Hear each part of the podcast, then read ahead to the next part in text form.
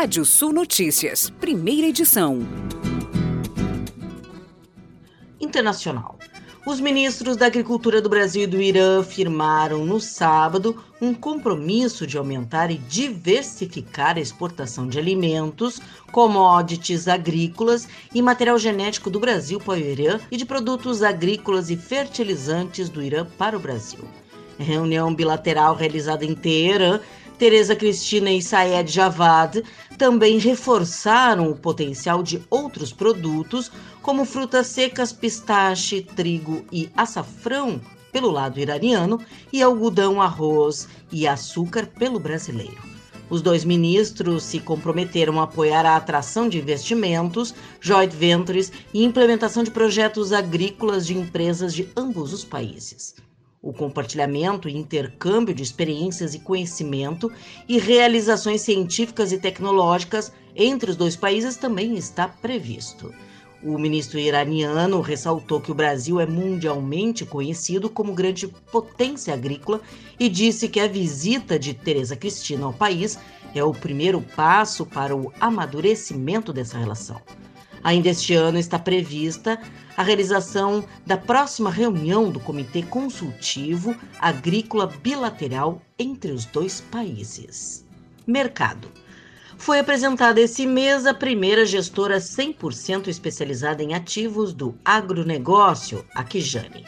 De acordo com os empreendedores, não há no Brasil uma gestora focada exclusivamente em fundos de crédito, terras e participações em empresas voltada à cadeia do setor. Segundo o CEO e fundador da Kijane, Bruno Santana, já há gestoras operando com Fiagro, mas todas com background de outros setores e não com 100% foco e expertise no agronegócio. A startup vai reunir o conhecimento técnico do mercado financeiro e a experiência do agro de seus gestores para permitir que mais investidores possam alocar recursos em fundos que investem no que o Brasil tem de melhor. E por essa razão que a Kijane foi criada. A gestora anuncia que deve iniciar a captação de seu primeiro fundo Fiagro ainda no primeiro trimestre de 2022. A previsão é ter pelo menos 300 milhões de reais sob gestão quando fecharem o primeiro ano de atividades. Agronegócio. O alerta está ligado para os suinicultores do Paraná. Com o custo de produção em alta e estagnação dos preços recebidos pelos produtores e oferta excessiva, a suinicultura paranaense tem apostado em ajustes no rebanho como forma de passar pelo momento de crise. Entre as práticas adotadas nas granjas estão o descarte de matrizes com base em indicadores de produtividade e na redução do peso dos animais encaminhados para abate. Dessa forma, além de reduzir a oferta de carne disponível no mercado, produtores e indústrias conseguem diminuir os gastos com alguns custos, principalmente de alimentação. Agronegócio. Com a manutenção de condições ambientais mais favoráveis na metade leste do estado do Rio Grande do Sul, as lavouras de milho semeadas mais recentemente apresentaram um bom estabelecimento inicial e desenvolvimento mais uniforme.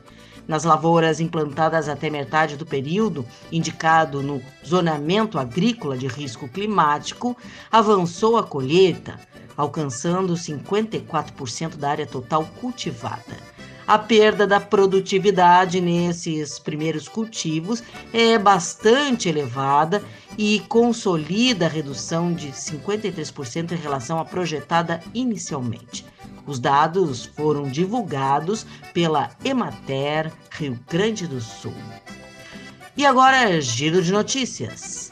Mudanças climáticas devem tornar as tragédias ambientais mais frequentes suspeito de desmatar a área de reserva legal é multado em mais de 250 mil reais e maquinários são apreendidos em São José do Xingu, no Mato Grosso. Submarino e Americanas sofrem ataque virtual e ficam fora do ar. Sou Kátia Desessari e volto no Rádio Sul Notícias, segunda edição, às 18 horas e 15 minutos. Previsão do tempo. Olá, ouvintes da Radiosul.net. Segunda-feira com nebulosidade em todo o Rio Grande do Sul, com chuvas localizadas e mal distribuídas. Na parte da manhã, as chuvas se concentram em áreas do sul e do leste. Durante a tarde, previsão de pancadas de chuva em pontos isolados do norte, do leste e do litoral. Máxima de 35 graus no noroeste gaúcho. Temperaturas chegando a 31 graus em Bagé e Uruguaiana nesta segunda-feira. Vai a 30 graus em Santa Maria, 30 graus também em Porto Alegre, máxima de 28 em Caxias do Sul, temperaturas que chegam a 32 graus em Torres, no litoral norte.